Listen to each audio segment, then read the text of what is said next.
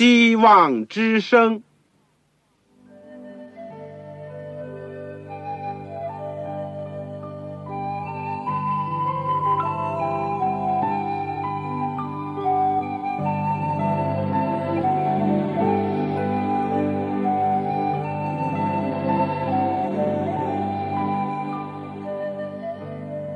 各位听众朋友，各位弟兄姐妹，欢迎您收听信徒培训这个节目。教会的兴旺，不单表现为人数众多，更要求教友的素质好。为了使教会真正达到人丁兴旺，有灵性健壮，希望之声特别为广大的信徒制作了信徒培训这个节目，满足主内同工同道的需要。信徒培训由黄牧师主讲，将有多种课程推出，欢迎弟兄姐妹们踊跃参加。下面我们就把节目时间交给黄牧师。各位亲爱的听众朋友，各位组内的同工同道，你们好，我是旺草。我们今天呢要讲要道神学的第六讲：十字架和赎罪。我们的经文。是用以赛亚书第五十三章和罗马书第五章。我们在学习之前，让我们一起祷告。亲爱的天父，我们本来是罪人，我们本来是远离你的浪子，但幸亏有耶稣基督来到这世界上，做我们的救主，替我们赎罪。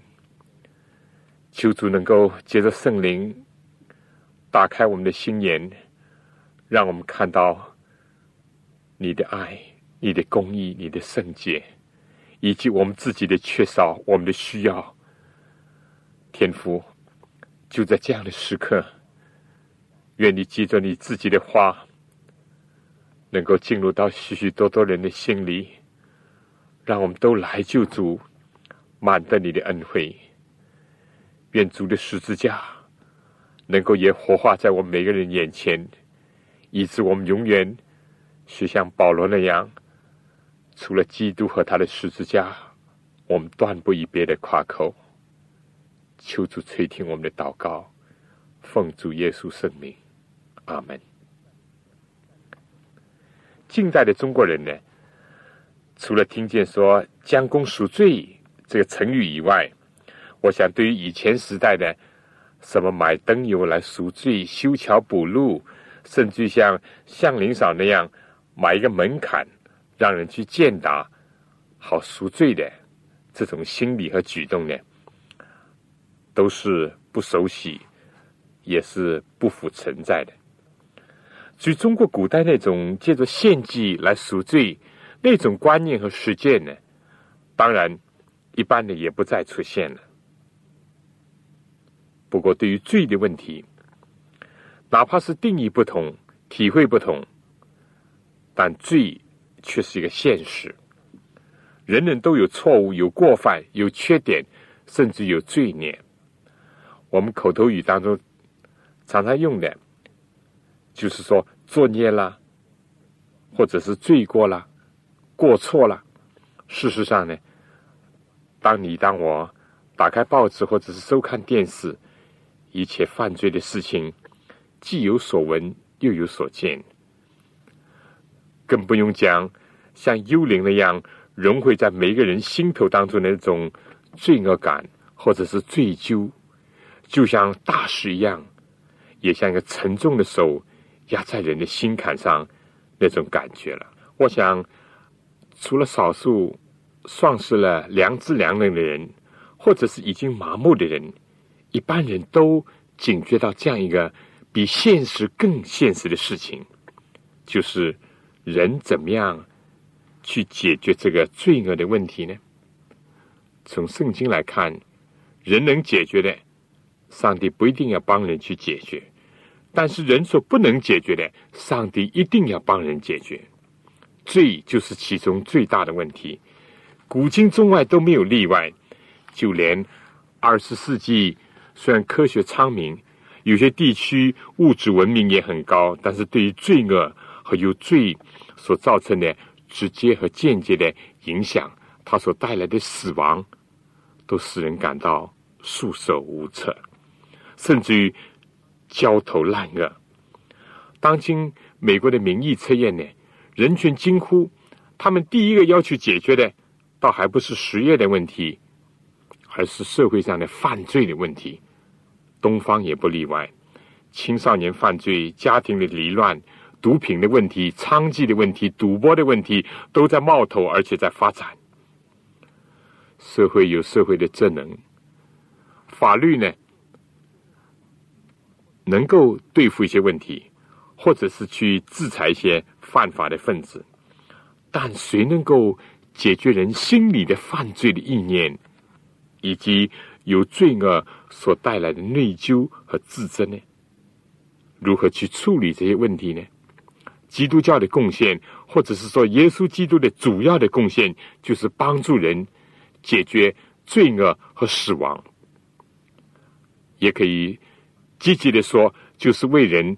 带来生命和丰盛的生命，赎罪的道理呢，是基督教义里面很重要的一环，而它的中心呢，是在于耶稣基督的十字架，他的牺牲舍命。我们今天就来学习一下十字架和赦罪的道理。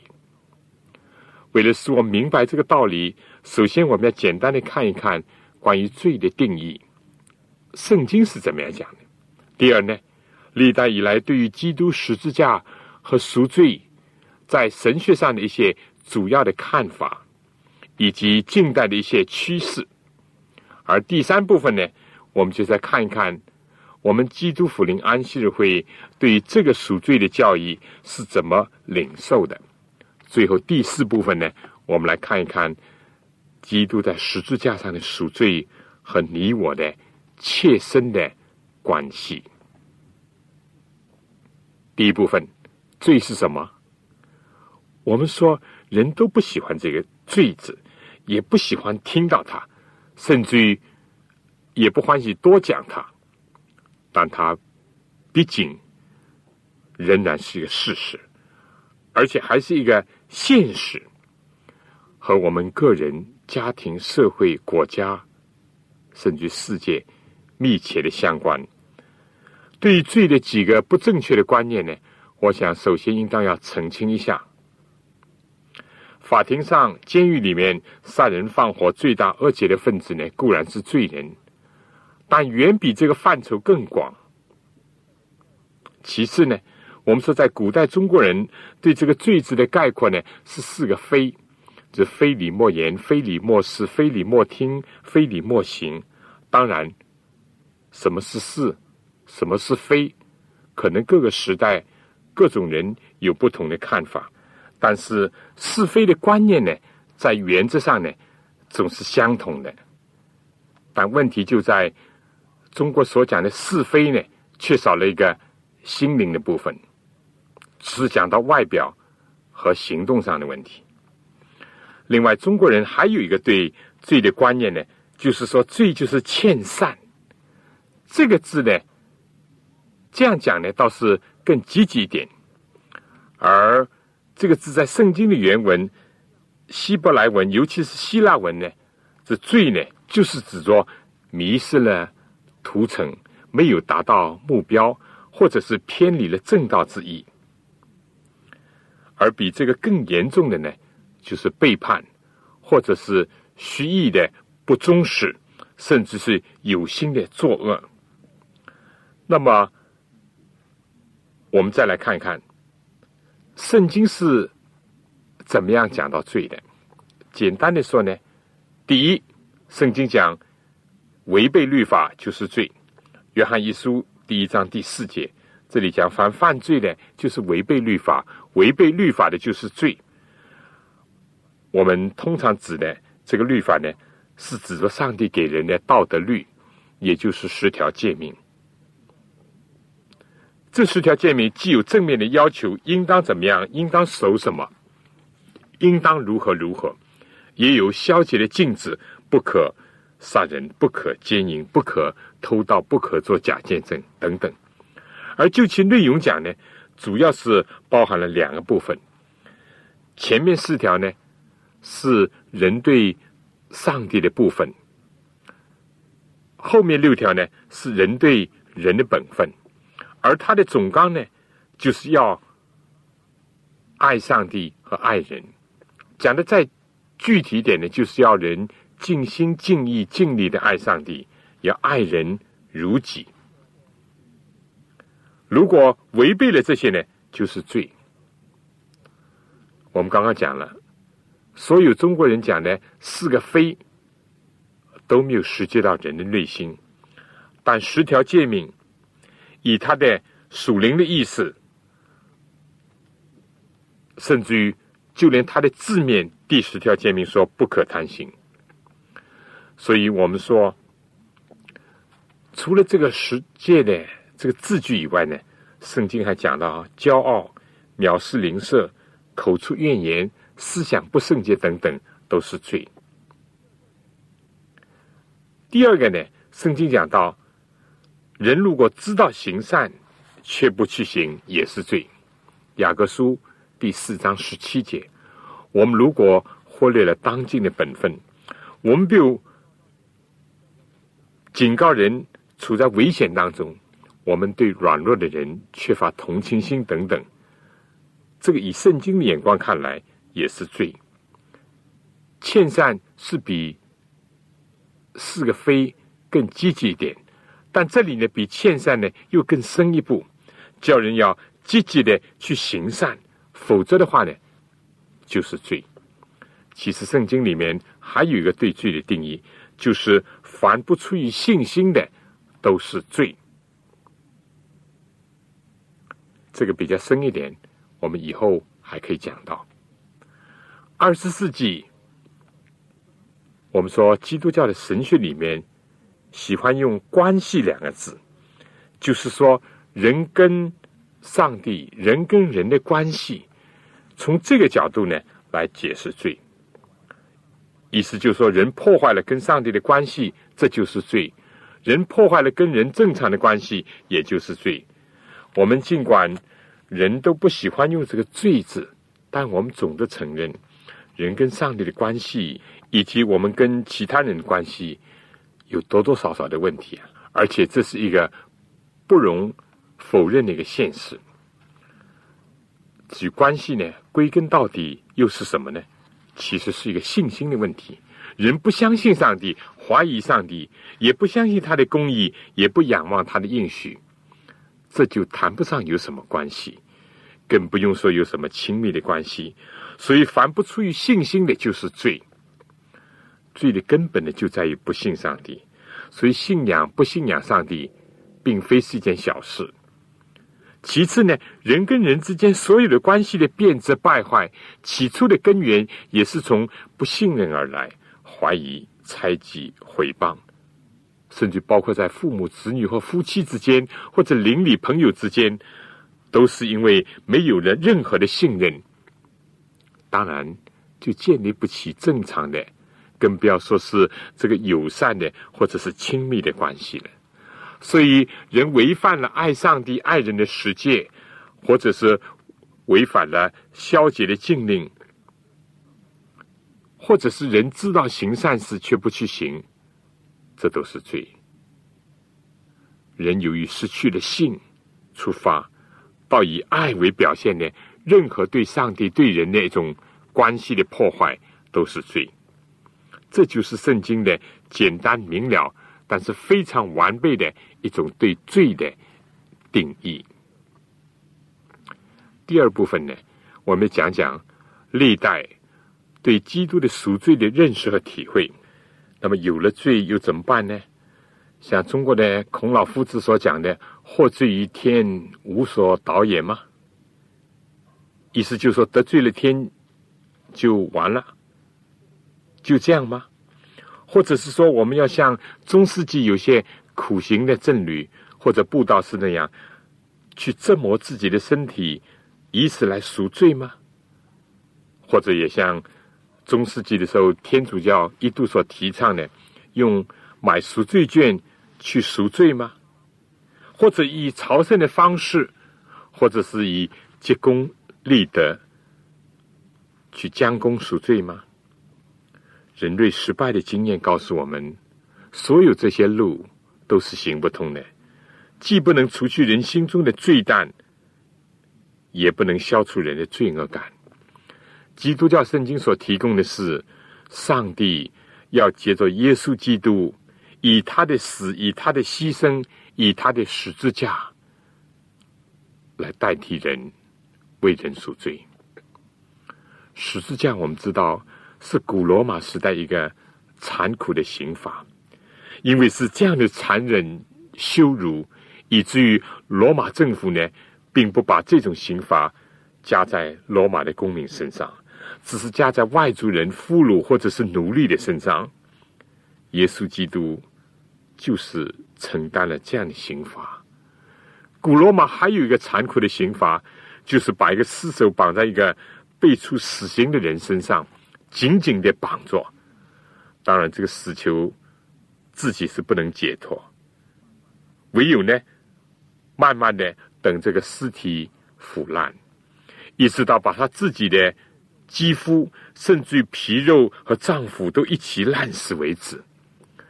这种不得解脱的痛苦和纠缠，就像罪和他的影响那样，这般的邪恶和可怕。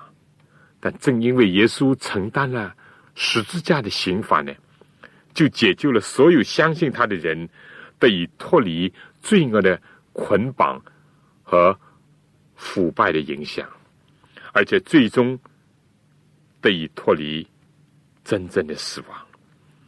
从历史上看，正因为耶稣被挂在十字架上，用他的鲜血染红了这个十字架，以致这个十字架的刑罚，包括这曾经挂起许许多多起义的奴隶的十字架的刑罚，从而就在罗马被废除了。而到了今天，十字架就成了舍己救人、救死扶伤的一个红十字的一个标记。同时，也正因为这样，另外一个残酷的刑罚也就被废除了。这是何等的奇妙啊！让我们下面呢，先听一首歌，就是《古旧史家》。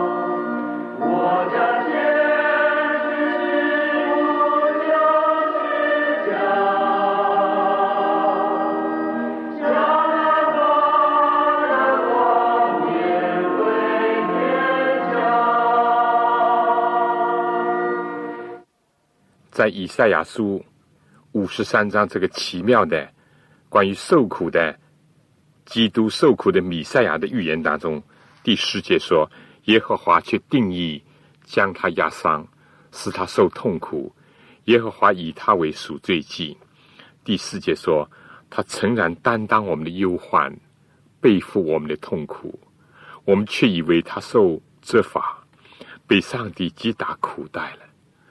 哪知他为我们的过犯受害，为我们的罪孽压伤。因他受的刑罚，我们的平安；因他受的鞭伤，我们的医治。我们都如羊走迷，个人偏行记录。”耶和华是我们众人的罪孽都归在他身上，但谁曾想过，他受鞭打，从活人之地被剪除，是因我百姓的罪过呢？圣经这里所传的，也正像当时先知以赛亚所感叹的：我们所传的有谁信呢？但圣经就是这样讲的：耶稣基督来到世界上，以致他最后的。被钉死在十字架上，就是为了替人赎罪。罗马书第五章第六节说：“因为我们还软弱的时候，基督就按所定的日期为罪人死；为一人死是少有的，为人人死或者是有敢做的。但唯有基督在我们还做罪人的时候为我们死，上帝的爱就在此。”向我们显明了。约翰一书第二章也是这样的记载。这里说：“我小子们呐，我将这些话写给你们，是要叫你们不犯罪。若有人犯罪，在父那里，我们有一位中保，就是那义者耶稣基督。他为我们的罪做了挽回祭，不是单为我们的罪，也是为普天下人的罪。”赎罪祭、挽回祭，是古时以色列人的一个礼节，是上帝为他们所定立的。要叫他们结着这些献羔羊、献祭物做礼物，让他们想起自己的罪，让他们仰望、等候一位要来的救主来救赎他们。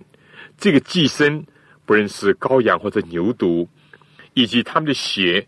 就是象征着他的生命，这就预示了耶稣基督他的流血牺牲，他的舍命和救赎。正像耶稣自己所说的：“人子来不是要受人的服侍，乃是要服侍人。”这话可以说是概括了耶稣的生活，但并不是到此为止。耶稣紧接着说，并且他要舍命。做多人的暑假，这就是他的死，他的牺牲，要作为我们救赎的一个代价。我们中国字这个“赎”字呢，就是宝贝的被子和出卖的麦子组合起来的。由于我们把自己出卖给罪，出卖给魔鬼，我们已经成了罪的俘虏，已经成为死亡的囚奴。如果我们要脱离这一切，唯有人要付出代价，要把我们赎回来。但是面对着这个代价，没有人付，只有一位愿意付，就是主耶稣基督。而且这个代价不是金钱，不是其他，而是要的是他的生命。所以圣经讲，我们是重价买来的。对这样重大的代价，人只能作罢，而耶稣基督愿意承担。何况，就是有人愿意替别人赎罪，他也是无能，也是无效的。为什么呢？因为他本身也是个罪人，罪人不能替罪人来担罪，但耶稣是无罪的，为我们成为罪，而且呢。再说，就算人能够为人赎罪，人也只能赎一个人的罪，而不能赎全体人类的罪。但耶稣基督既是全人类的创造者，他的死足以救赎一切受造的生命，让我们赞美他。第三部分呢，我想让大家简单的资料一点，从教会历史和教会的记录来看，怎么样看赎罪的道理？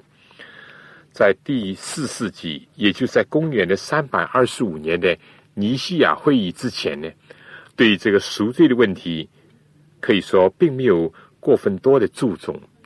在这之前呢，总是对于基督的位格啦，就是讨论研究的更多。当时占主流的，就是耶稣的死呢，是替我们死；而另外呢，也说他的死是满足了上帝公义的要求，所以耶稣必得死。以后呢，在少数人当中呢，又产生了一种奇异的说法。说耶稣的死呢，是把一个赎价付给了魔鬼，因为人犯罪成为撒旦的俘虏，所以耶稣必得付一个赎价给魔鬼，使我们可以得赎。当然，这个讲法并不是正统的，也不是有很多人接受的，相反受到一定的抵制和批驳，尤其是在第四世纪，受到阿特纳西亚的剧烈的反对。而在这个以后的千百年历史当中呢，对于基督十字架的赎罪呢，总是有三方面的一个理论。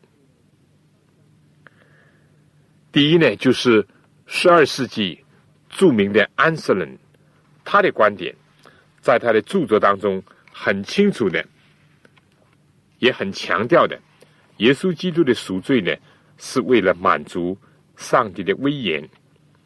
这是上帝公义的要求，是为了彰显上帝的公义，为了在赎人罪的时候要满足上帝要求，所以耶稣必得死。但是在十二世纪，同时呢，又有另外一个人，他名字叫阿皮拉的，他反对上面就是安瑟人的一种满足论，他认为耶稣的死呢。主要是起一种道德上的影响，而不是赎罪。如果说是赎罪呢，只是完全的联系到上帝的爱。他说，由于上帝的神圣的爱的本性，他根本无需基督在十字架上的死来满足律法的要求。这是为了纯粹的彰显上帝神圣的爱。而且，它影响所及呢，是在道德的范畴里面。耶稣在十字架上死，就能够降服罪的那种心意，并且能够引导人悔改，以及来侍奉基督。所以呢，他并不认为耶稣是可以替所有人死。不过，他认为耶稣的死呢，可以激起人对罪恶的恨恶，去过一种道德的生活。这就叫道德论，而到了十七世纪的时候呢，有一个叫格鲁修斯的，他在批驳了那些以耶稣的死是替死，或者是为了恢复上帝和人之间的和好而舍命的同时呢，他就提出了另外一个理论，就是上帝统治的理论。格鲁修斯他坚持呢，基督的赎罪和替死的一种功能。而且也用了“满足”这个词汇，但他认为是满足上帝的道德的统治的需要，而不是只是为了满足上帝的公义的本性。所以，这个格鲁修斯呢，他认为赎罪的目的呢，是使上帝能够对堕落的有罪的人类施行怜悯，而同时呢，维持了这个律法的神圣。和律法赐予者的一个尊荣，也保护了宇宙众生的道德的利益。以上的这个满足论和道德论，以及政权的统治论呢，就是在赎罪的问题上三种主要的观点。当然，围绕着这些，也有许许多多的或多或少的修正，但都说是大同小异的。而来到了近代呢，除了那些根本不相信圣经的权威，或者是不接受所谓赎罪理论的那些理智派或者半理智派的人以外，上面所讲的三个理论呢，都还有它在神学上的一定的地位。我们说自由神学派、新神学派比较倾向于道德论，意思就是说，耶稣的死感动了人，使人度一种新的道德的生活；而福音派、基要派呢，比较倾向于第一种的满足论。所以，基督福临安息日会呢，是比较的接近于第三种，也就是上帝政权的统治论。我们认为呢，孤立的过分强调其中任何一种理论呢，都会走到不足，甚至是差错的地步。而近代有一个趋势呢，正是希望把这三种理论能够。各取其长来加以调和。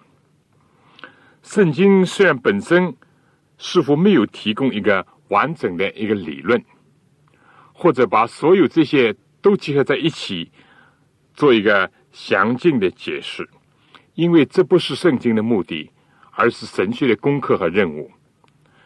但圣经呢，也毕竟给了我们一些亮光，可以从以下几点来看：第一。基督替人完成了赎罪的工作。希伯来书第九章十三到二十六节。第二呢，这个赎罪呢是人得救所必须的。使徒行传第四章十二节说：“除他以外，别无拯救，因为天下人间没有赐下别的名，我们可以靠着得救。”另外，在路加福音二十四章四十四到四十七节呢，也告诉我们这一点。而第三呢，就是虽然耶稣在世界上的一生，连在任何一件事、任何一个阶段，都是对我们的救赎人类有关的，但是在赎罪的事情上呢，最主要的是跟他的死呢是联系在一起。他不死，我们就不能得生；他替我们死，我们信的人就不至于灭亡，反得永生。约翰福音第三章十四。十五十六节，而第四点呢，就是他的死不但只是表示了上帝对罪恶的一种圣洁的义怒，也彰显了他的公义，也表示了上帝对罪人的一种无限的大爱。罗马书第三章二十五到二十六节，第五章第六到第八节，当然我们最熟悉的章节是约翰福音。三章十六节，而在圣经关于基督赎罪所赐给我们的亮光当第五点呢，就是说，救赎计划是在创世以前就被设立的，这是上帝的再造的一种功能。基督是从创世以来被杀的羔羊。启示录十三章第八节，彼得前书第一章十九到二十节。这不是事后的一个补救，是上帝预先的一个计划。第六点，救赎是普世性的，是不受限制的，是恩泽万民的。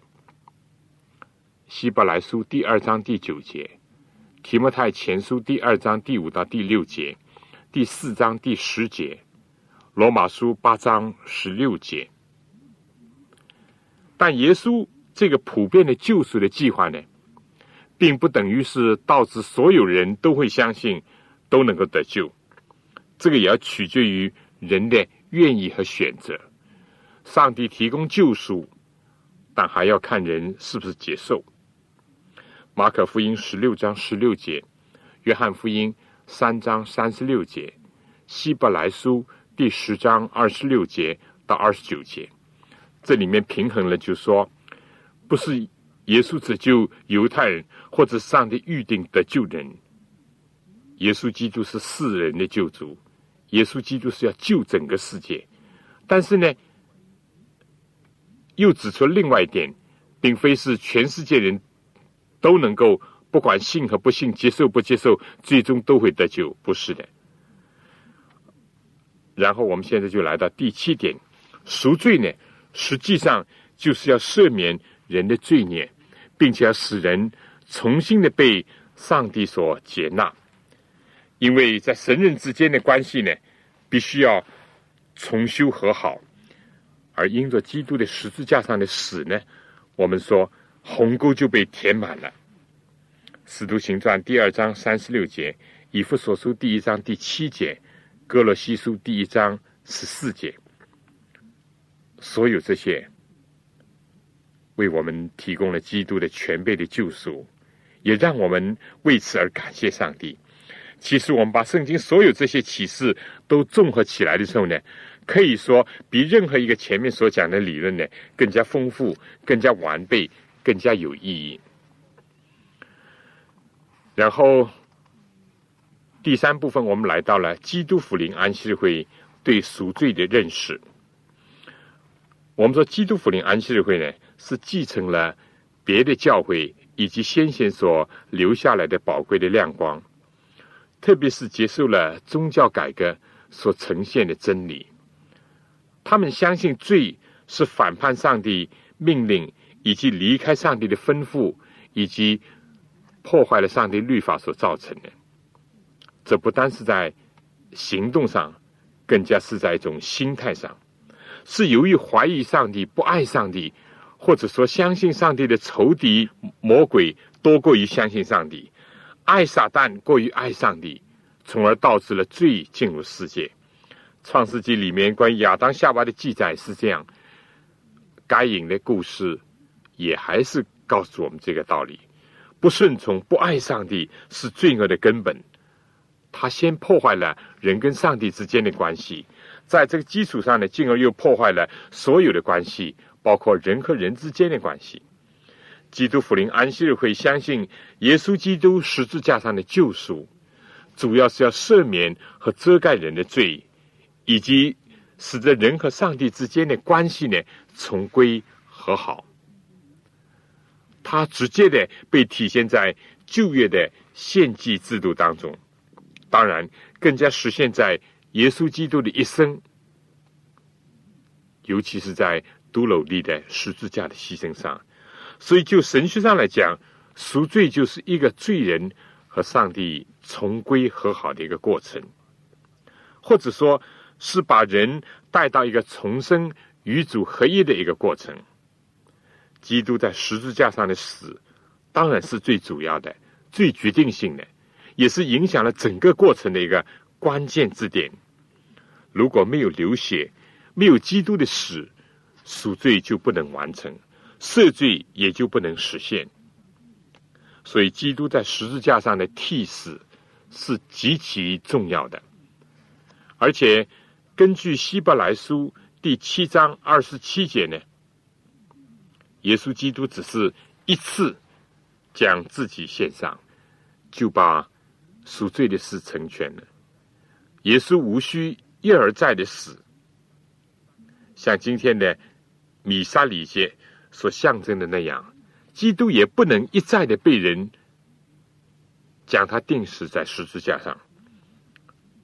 耶稣在十字架上一次就成就了救赎人类的大功，救赎的大功是成全了，这是在基督方面来讲，但在人方面讲呢？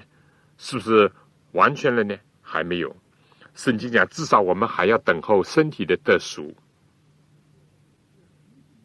这是一方面。第二呢，圣经讲，耶稣升天以后，就要做我们的中保，做我们的大祭司，在上帝的右边，不断的为我们祈求。圣经不是说，凡靠着他进到上帝面前的人，他都能拯救到底，因为他是长远活着。替他们祈求。希伯来书第七章二十五节，不错，基督献了一次永远的赎罪祭，就在上帝的右边坐下。靠着耶稣基督只一次献上他的身体，就能够得以成圣。从此呢，他就呼召我们来到上帝的面前，带着我们的困扰，带着我们的软弱，带着我们的罪过到他面前。认罪悔改，得着罪恶的赦免，得以称义，得以成圣和不断的长进。所以赎罪的工作，在上帝这方面呢，因着基督的死，已经取得了决定性的胜利。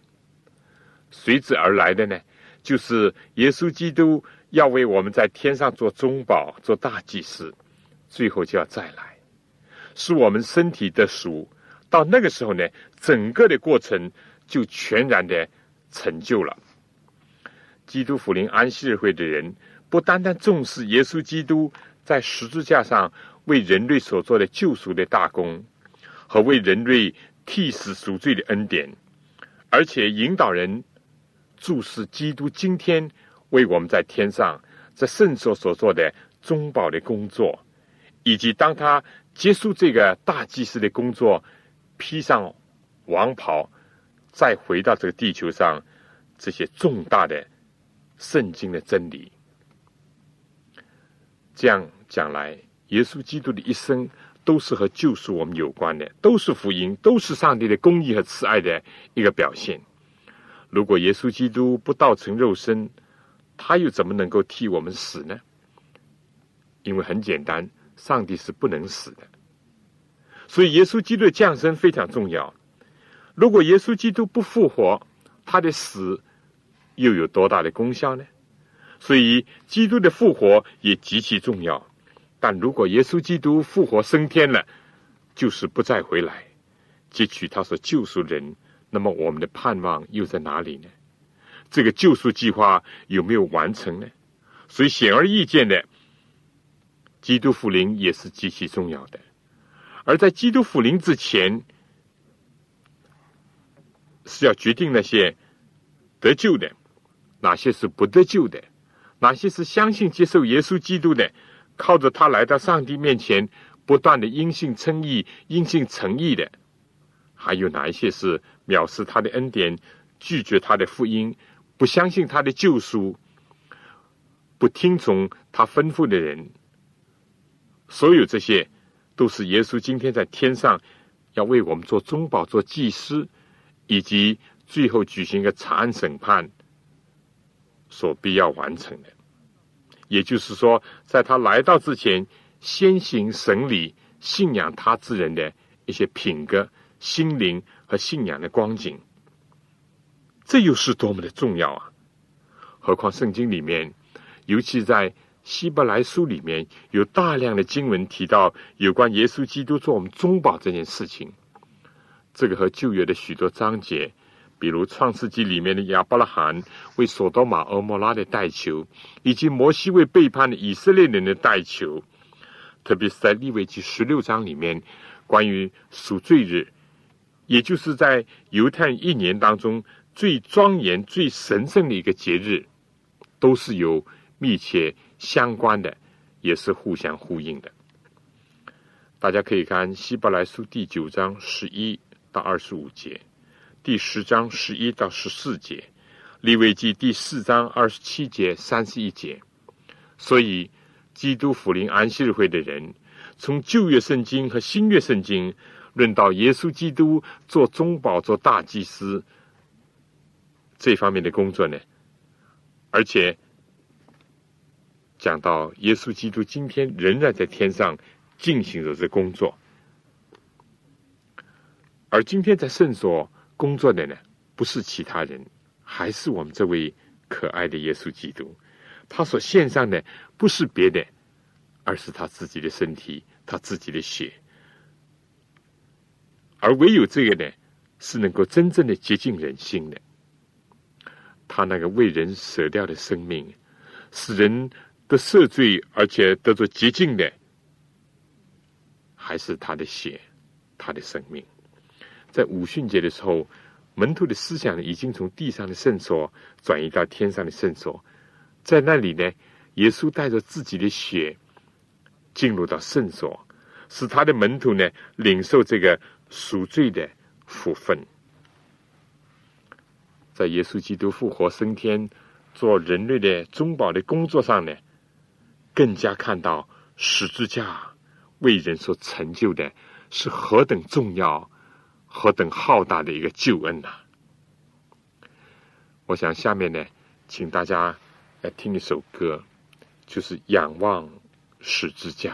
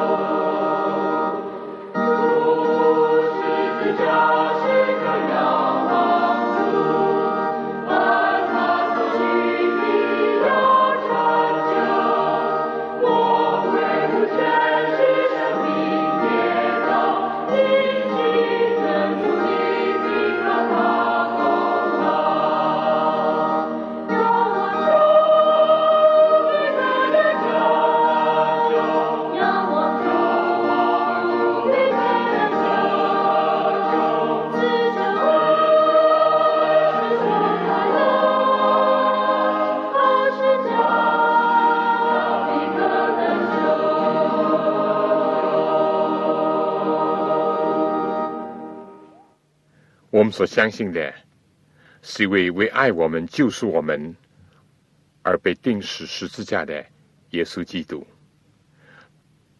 同样，我们也相信耶稣是复活的基督，而且今天还在天上为我们做中保，使我们能够和天父上帝和好。罗马书讲，我们既接着他的死，得以与上帝和好。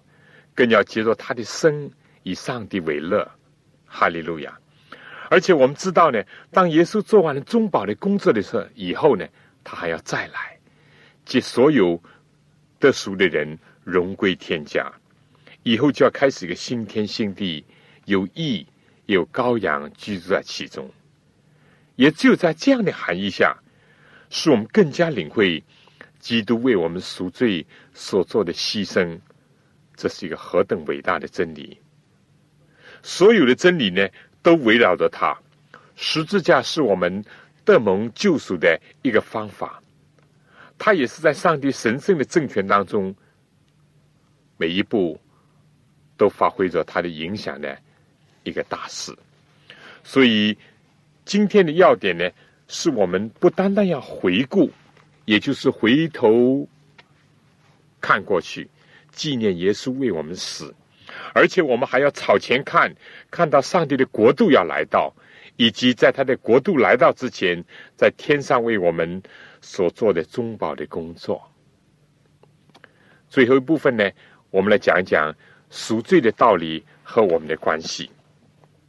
当我明白了基督就是我们的工作，以及这个为了我们成了赎罪祭这个道理以后呢？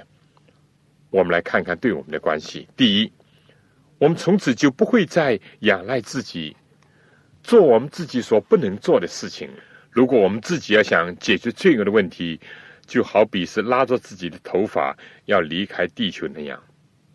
其实，罪就好像地心吸力这个规律一样，人总是不能摆脱的，除非有种新的规律，也就是从上头来的势力，才能够救我们。脱离罪恶，包括赦免我们以前所犯的罪。这样呢，将功赎罪的思想，就是所谓为自己积功立德的思想呢，就要消除了。因为唯有基督是我们的救赎主，我们自己不能救自己。第二呢，但同时那种不以罪之为罪，不看到罪的可怕的后果的思想呢，在基督的救赎当中。也受到了极大的震撼，罪，甚至于要说着耶稣基督的生命来作为代价，罪招惹上帝圣洁的愤怒，并且人还要面对无情的律法。第三，我们又讲赎罪的道理和我们有什么关系呢？因为耶稣作为赎罪祭，就给罪人开了一条出路。耶稣基督用自己的生命为我们开了一条又新又活的路，使人又能够重新的来到上帝面前，与上帝和好，并且以他为乐。我们今世的罪，按照上帝的应许，当我们悔改认罪的时候呢，就得以赦免，因为耶稣基督已经成就了这个救赎和牺牲。今天在天上做残审判的工作。就是要彻底的涂抹我们的罪，而且非但是饶恕，而且是永远的涂抹。再讲呢，靠着基督的恩典，他的代求，以及他所赐予的力量，我们还可以脱离罪，以及胜过罪，最终我们还能回到天国。这真是奇妙的福音。人不能做呢，基督为我们做了。只要我们能够用信心去接受它，用一个顺服的心、乐意的心去领受它、听从它，所以这赎罪的真理呢，是消除了我们靠自己去赎罪的心理，但同时也是失望、悲观的人有了希望、有了依靠。从此，我们就看到了上帝的圣洁、上帝的公义、上帝的慈爱，以及。基督耶稣的舍己牺牲，也在赎罪的道理里面看到了我们的需要、我们的盼望和我们的力量所在。由于基督的救赎，有一天天上地下都要同归于一，使地球又重新和宇宙的大家庭和谐，而且成为宇宙众生的一个课本。因此。救赎的道理呢，是极其重要的。我们既避免了律法主义，以为是可以靠律法得救这种错误，不是的。我们必须要仰赖基督的救恩，以及依靠他的牺牲。同样的，这个赎罪的道理的正确的理解呢，也防止了教会走向另外一个极端。因为很清楚讲，违背律法就是罪，罪的公价就是死。从来没有什么廉价的救恩，救恩是基督以他的牺牲，以他的死才为我们换来的。因他受的鞭伤，我们的医治；因他的受的刑罚，我们才得平安。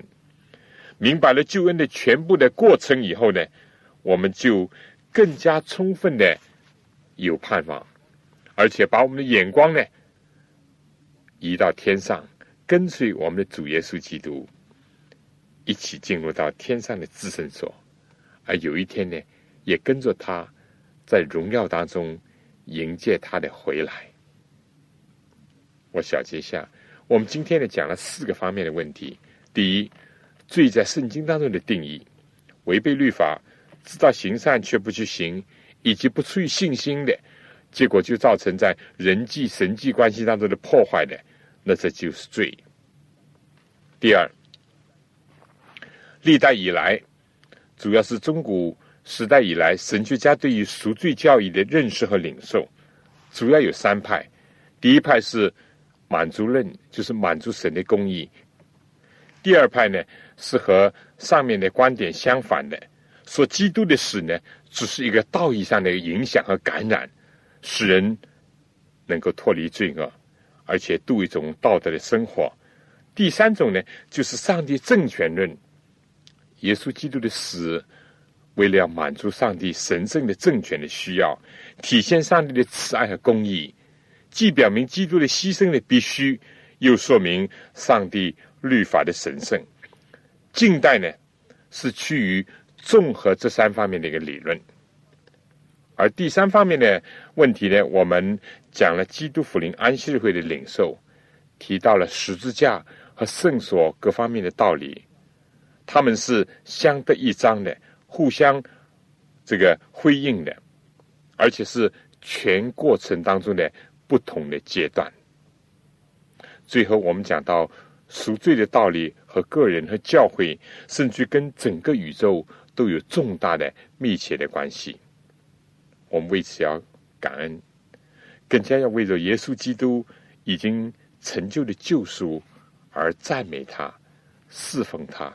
跟从他，魔鬼和罪为人类带来了痛苦、忧患、疾病、贫困和死亡。但感谢上帝，耶稣基督他的赎罪为我们带来了真正的福、禄和寿，是耶稣基督引导我们进入到一种有意义的生命。以及快乐的生命和永恒的生命当中去。好了，弟兄姐妹，我想今天关于十字架和赎罪这个题目呢，我们今天就讲到这里。下面呢，我想有几问题，大家可以想一想：你认为历代以来这三种对救赎的理论，它们的长处在哪里？弱点在哪里？第二，从你现在认识，用你自己的话。怎么样去介绍圣经里面关于赎罪的一个真理？第三，赎罪的道理在你自己的经验当中的体会，你能不能和别人分享？第四，这仅仅是一个理论呢，还是与今天的教会社会有重大密切关系的？请你解释一下。好了，我们今天呢就讲到这里，我们下次再见。愿上帝赐福给您、您的全家和您的教会。各位听众朋友，各位同工同道，您对信徒培训这个节目有什么宝贵的意见？有什么希望？欢迎您来信告诉我们，也欢迎各位听众朋友来信索取免费的课程讲义。如果在收听的过程里有什么疑问，也欢迎您来信提出，黄牧师愿意为您做出解答。来信请寄香港邮政总局信箱三一零号。我再说一遍香港邮政总局信箱三幺零号。来信写望潮收就可以了。